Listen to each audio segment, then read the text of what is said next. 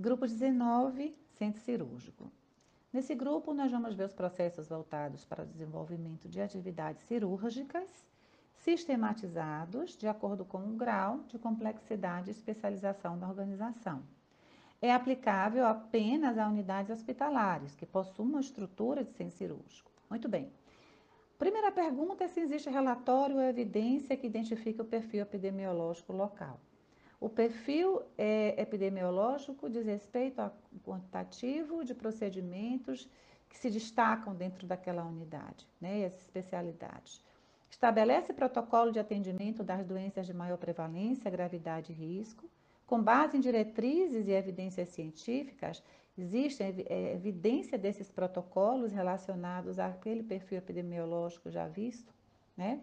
Fornece vestimentas utilizadas no centro cirúrgico e a equipe cirúrgica utiliza de modo adequado, é, disponibiliza é, esses vestimentos em quantidade compatível com a demanda. É, isso é importante, porque sendo ele responsável pelo processamento ou não, é necessário que dentro do centro cirúrgico o enjoval, né, os lápis e toda a roupa privativa esteja em, em boas condições de uso e em quantidade suficiente para a segurança do paciente. Dimensiona recursos humanos, tecnológicos e insumos de acordo com o perfil epidemiológico. É, isso é, é interessante porque o dimensionamento dos recursos humanos é pré-estabelecido por, por, por, algumas orientações, quantitativo de técnico e de enfermeiro por sala. É, os recursos tecnológicos, eles também têm que ser é, adequados ao quantitativo de salas é, de cirurgia e de CRPA, assim como os insumos também, né? Dispõe de profissionais com competência e capacitação compatível com a necessidade de serviço. É importante que os enfermeiros da, do centro, centro cirúrgico sejam especialistas. Importante porque existe uma visão diferenciada para esses, né? Para esses que são mais treinados e habilitados com centro cirúrgico. Existe um planejamento, um cronograma da capacitação é, desses colaboradores treinados na educação permanente, tem um registro disso, tem a avaliação da competência desses, desses treinamentos, da efetividade, vamos dizer assim, desses treinamentos. Essa unidade possui um RT de enfermagem, isso também é importante garante a realização de procedimentos cirúrgicos com a presença de anestesista, existe evidência de que o quadro assistencial possui capacitação, né, os, os, técnicos e enfermeiros, no mínimo, tem que ter o BLS, tá? Dispõe de normas, é, procedimentos, rotinas técnicas escritas, atualizadas, é, aprovadas em todos os processos de trabalho, que estejam em local de fácil acesso para toda a equipe, a unidade precisa ter essas normas, né? Esses POPs estão aí dentro para serem exatamente consultados pela equipe, assim que se fizer necessário. Existe área de preparo pré-operatório das mãos e antebraços com lavabo exclusivo, que devem estar próximo das salas cirúrgicas, com torneiras em quantidades preconizadas para o quantitativo de salas cirúrgicas, com comando dessas torneiras que dispensem o contato com as mãos, né? Há degermantes, insumos e recursos para secagem das mãos. Os produtos, de os produtos degermantes ou à base de álcool estão regularizados pela Anvisa? Existe protocolo de prática de higienização das mãos atualizada disponível, implantado na unidade, incluindo cinco momentos para higienização das mãos? Há registro da capacitação dos profissionais de saúde da unidade com protocolos e, e, e, cartazes afixados próximos aos lavatórios e pias e dispensadores de preparação alcoólica, mostrando essa técnica de higienização das mãos. A provisão de produtos para higienização de, de mão, e eles, como já foi dito, estão próximos dos locais é, aonde há acesso à, à torneira, à água, mas também a medicamento, né, a alimentos, etc a provisão de antissépticos né, para uso em caso de contato direto com feridas ou dispositivos invasivos, tais como os catéteres e drenos e dispensadores de preparação alcoólica para higienização das mãos é, nos pontos de assistência, é importante também é, se verificar, né? Produtos de higienização da mão precisam estar sempre regularizados pela Anvisa e, por, e, pela, e pelo CCIH também. Monitora a manutenção preventiva e correntiva das instalações dos equipamentos, incluindo a calibração, tem evidência disso? Tem cronograma de eh, manutenção desses equipamentos? Tem relatório anual? Planeja as atividades avaliando as condições operacionais e de infraestrutura, viabilizando a execução dos processos de trabalho de forma segura. Essa unidade tem escala é, dos colaboradores de enfermagem. Essa unidade ela tem uma agenda que trabalhe com a marcação adequadamente e com os procedimentos, é, é, com os médicos que estão digamos, orientados para relação a, a, ao horário de chegada dentro das unidades, dentro das salas. É, existe vestiário adequado para o masculino e o feminino, os fluxos de entrada e saída de material limpo e sujo, tudo tem que é, estar dentro desse escopo aí para dar segurança à assistência. É, o setor ele está limpo, em boas condições de conservação, o odor, observem o odor, é, se cirurgios com cheiro de sangue, tem alguma coisa errada na higienização, né? Porque esses produtos, eles neutralizam normalmente os odores, né? Então, tem que haver os POPs para higienização das salas, dos equipamentos, de forma muito bem elaborada, atualizada e é, factível a, a, a consulta, fácil para serem consultados, né? Possui iluminação compatível com o desenvolvimento das atividades, as salas cirúrgicas, lâmpadas estão todas funcionando, foco está sendo, está, ele é mobilizado de forma adequada, ele está com dificuldade de ser, ser mobilizado, né? É, possui rota de fuga identificada nas paredes. Esse serviço garante a continuidade do fornecimento de energia elétrica em situações de interrupção é, isso é muito sério, porque dentro de um centro cirúrgico tem que existir uma luz de emergência ligada a um gerador para dar suporte ao procedimento se houver um pane da concessionária, né? Possui sistema de climatização em condições adequadas?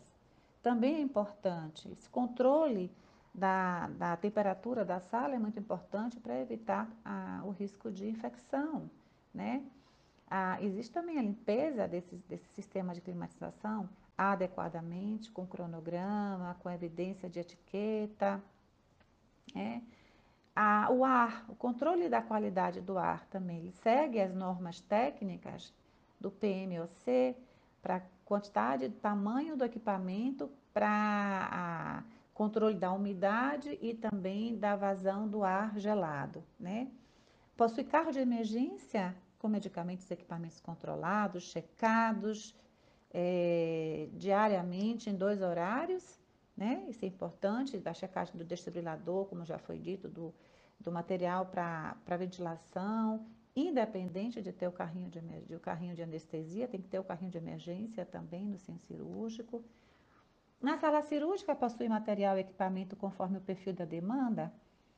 É, é, é, é bom estar atento que cada sala cirúrgica ela tem que ter a mesa cirúrgica, ela tem que ter os colchões íntegros, ela tem, essa mesa tem que ter comando da posição da cabeceira, mesa auxiliares né, para instrumentação, tem que ter mesa para o anestesista, o carrinho de anestesista, o aparelho de anestesia, o respirador, é, o foco cirúrgico funcionando, bisturi elétrico também, é, feito manutenção, suporte de soro, monitor, ponto para oxigênio e vácuo centralizado, ar comprimido medicinal, baldes para resíduos, enfim, tem que haver uma estrutura é, é, é, de equipamento que atenda a necessidade.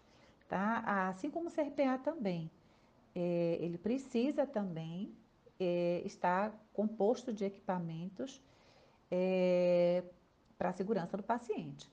Compra sistemática de agendamento cirúrgico que acompanha a demanda, está tendo atraso, né? Está ficando sala vazia, temos ociosidade das salas, quais as medidas que foram implementadas para que isso não ocorra? Está tendo atraso? Quais as medidas que se, se estabeleceu para evitar o atraso do paciente da unidade de internação, assim como também do médico cirurgião. Estabelece protocolos de segurança para administração de anestésicos, existe um POP. Os materiais que chegam do CME, eles chegam em boas condições de pacotamento, identificação e rastreabilidade? Existe registro que garanta a rastreabilidade? Eles contam com quantitativo de material de acordo com a complexidade do serviço? É, o local de armazenamento exclusivo desse material, ele tem prateleira? O material, ele é, essa, esse, essa prateleira, ela é não porosa, ela é resistente, a, é resistente a uma limpeza úmida, com produtos saneantes, tem que se observar tudo isso.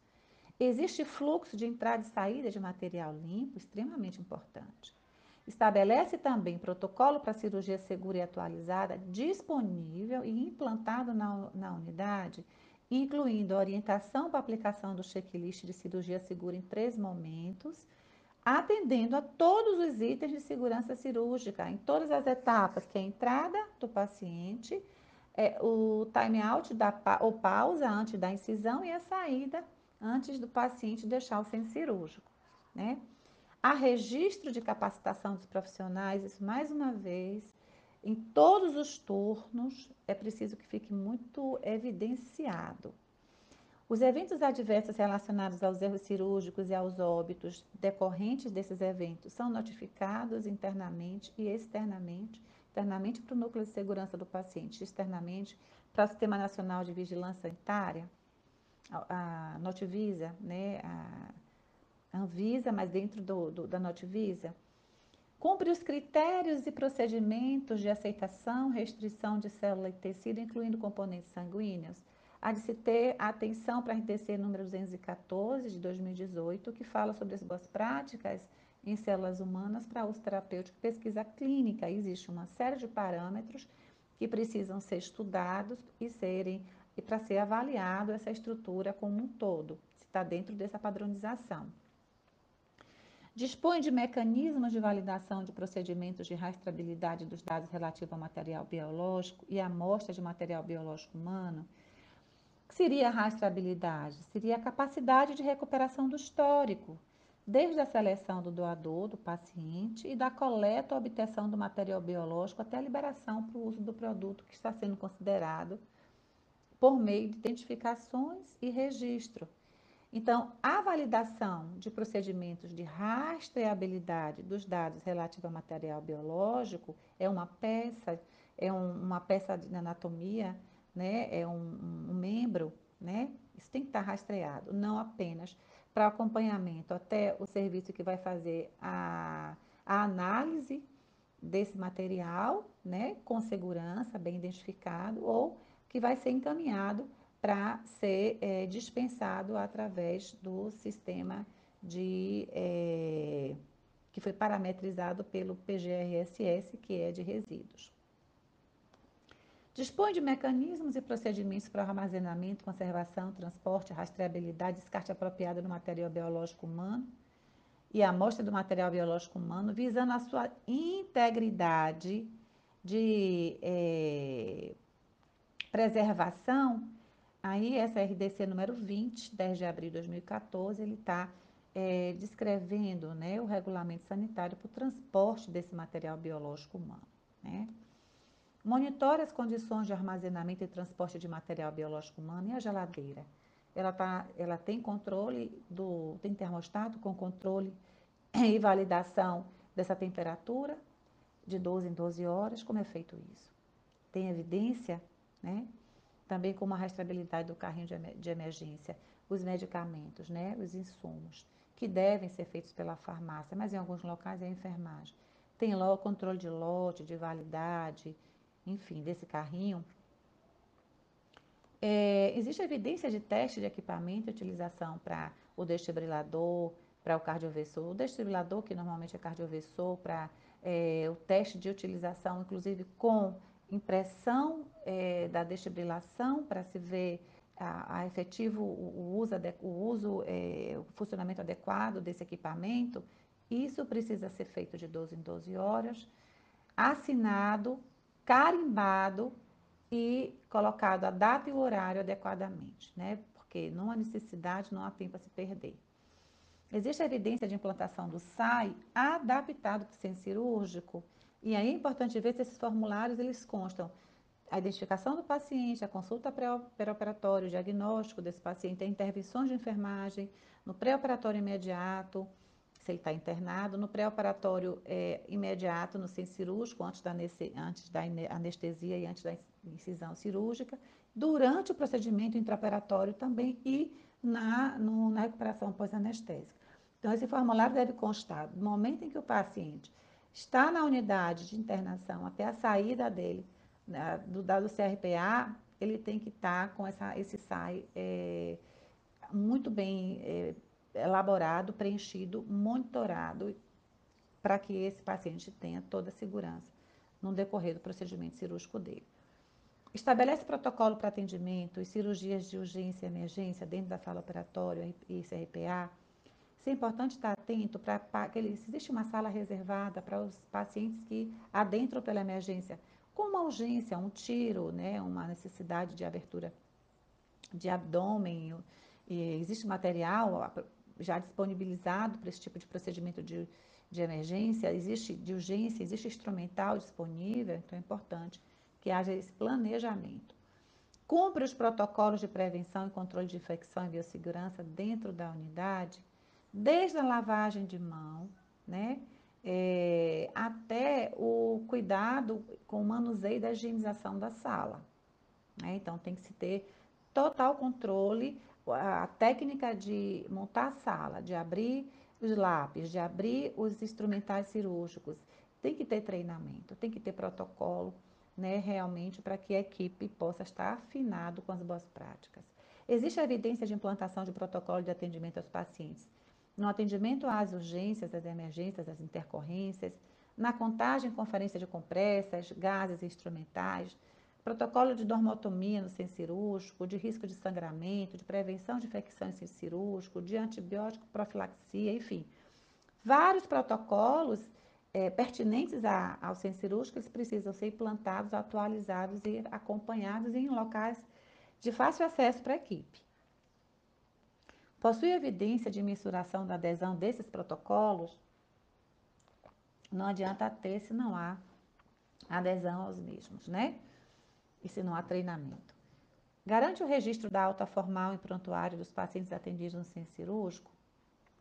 Isso tem que estar realmente bem é, desenhado na própria sistematização, né? é, no registro, no prontuário, tem que estar muito bem definido esse momento da alta do paciente do centro cirúrgico. Identifica os riscos assistenciais do paciente, do cliente, estabelece ações de prevenção para reduzir a probabilidade de incidentes. Aqueles pacientes que são é, alérgicos, aqueles pacientes que é, são muito obesos, aqueles pacientes que, na verdade, vai ficar difícil de colocar e tirar da cama, né? os pacientes que têm, por alguma razão, algum distúrbio auditivo, visual, há de ter mais cuidado. Existe evidência de padronização das ações para prescrição, uso e administração de hemocomponentes? É, esse protocolo não pode deixar de existir, não pode ser, deixar de ser seguido é, de forma é, padronizada e adequada, porque diz respeito à segurança é, do paciente, é algo muito sério. Existe evidência de padronização das ações para prescrição e uso e administração de medicamentos? Isso cabe naquilo que já foi dito, né? Desde o momento que padroniza pela comissão de padronização, que hoje é institucional, é, a corporativa, até o momento em que chega o medicamento dentro da unidade, é colocado dentro do almoxarifado, as condições de ambientação para ele ser colocado lá dentro, guardado é, encaminhamento para a farmácia, fracionamento, a prescrição do médico e a utilização desse medicamento no paciente através da equipe de enfermagem. Essa padronização das ações é importante para a cadeia de segurança. Monitora resultados indicadores de taxa de infecção da área, isso é importantíssimo, a CCH tem que estar colado para estar checando esses números, né, esses indicadores e se fazer é, além de ter os indicadores, o que é que é feito com eles? Se analisa criticamente, se discute se quais são a, a, as, a, o plano de ação, né? O que é que tem sido feito para minimizar o que foi encontrado? Monitora resultados indicadores dos protocolos de segurança dos pacientes, né? É o que eu acabei de falar. Garante a utilização de scores de deteriorização clínica, que permite a avaliação do paciente e a tomada de decisão em tempo hábil, minimizando o risco é, na unidade de internação. É importante esses parâmetros fisiológicos do paciente, né? Frequência respiratória, oxigenoterapia, temperatura, pressão arterial, frequência cardíaca, nível de consciência, isso vai dando um, uma, esse score ele permite se esse paciente tem um maior ou menor risco é, de deteriorizar, né, de uma deteriorização clínica. Garante a utilização de instrumentos e metodologia de transferência do cuidado entre as unidades, garantindo a continuidade do plano terapêutico, isso também é muito importante. De ter realmente ferramentas que permitam que esse paciente ele saia de uma unidade para outra e dentro da própria unidade ele tenha um acompanhamento efetivo de toda a equipe de enfermagem sobre a sua condição, né? Então, é, a situação dele, o breve histórico dele, a avaliação e as recomendações devem estar bem claras para que a equipe toda acompanhe. Dispõe de meios de transporte, maca, cadeira de rodas, é seguro esse meio de transporte, né, do paciente que pode estar um pouco sedado, enfim, ele, ele pode não estar 100%, ele pode estar com dor, ele pode estar inquieto. É, essa, essa, é, essa maca, essa, normalmente nesse caso, é, é, na verdade, a própria maca que vai levar, ela, ela é segura para esse paciente. Cumpre os critérios para a prática segura desse transporte, é, intra-hospitalar, né? Está tudo anotado, registrado, com a hora de saída, com quem foi entregue o paciente, como é que ele se encontra no momento da saída dele da unidade.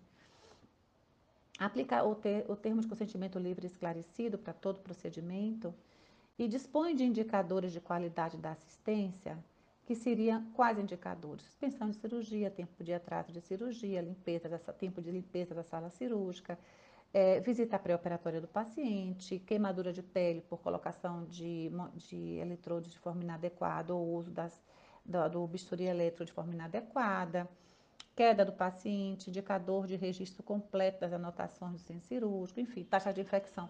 Esses indicadores precisam ser contextualizados e plano de ação para cada um deles que se apresentem além da linha de normalidade ou daquilo que é esperado pela qualidade. Existe fluxo formalizado para a solicitação de exames laboratoriais de imagem dentro do centro cirúrgico? Como é que funciona esse fluxo? Quero ver a evidência. Cadê? Me mostre.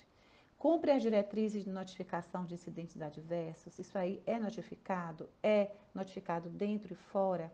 É, é para núcleo de segurança do paciente e fora para a Anvisa? É feito isso? Cadê a evidência disso?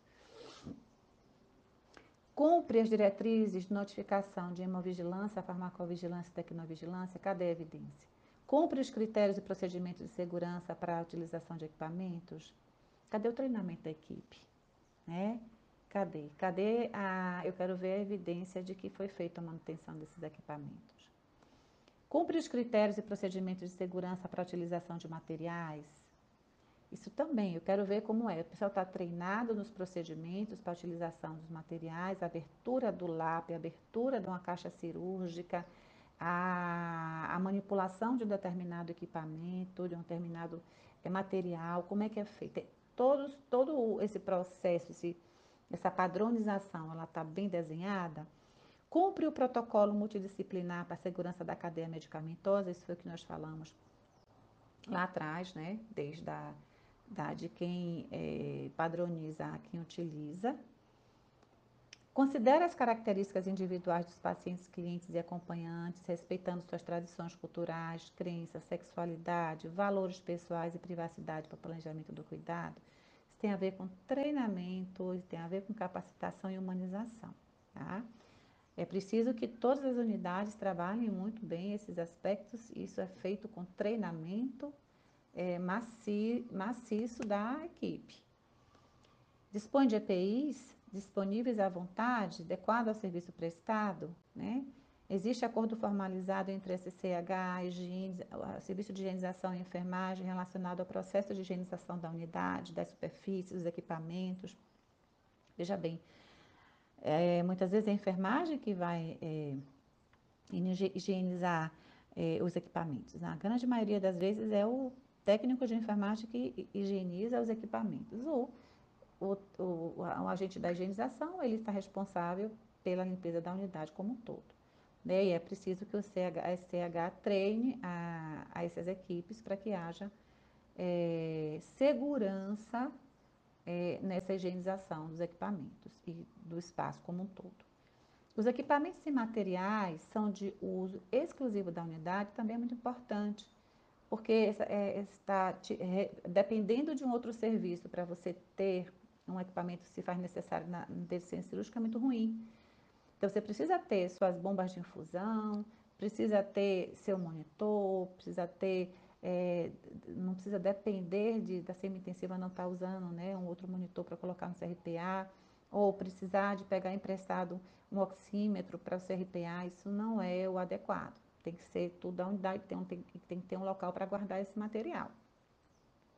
Utiliza material de limpeza, carrinho, é, os MOPs, exclusivo da unidade, a equipe exclusiva da unidade tem que ser, não pode sair, tem que estar lá o tempo inteiro dentro da unidade para dar suporte e para estar evitando o tráfego de entrada e saída inadequada. Os medicamentos sujeitos a controle são guardados em espaços especiais. Se tiver uma farmácia, ótimo, mas se não tiver, no momento em que vai para o anestesista, como é que vai?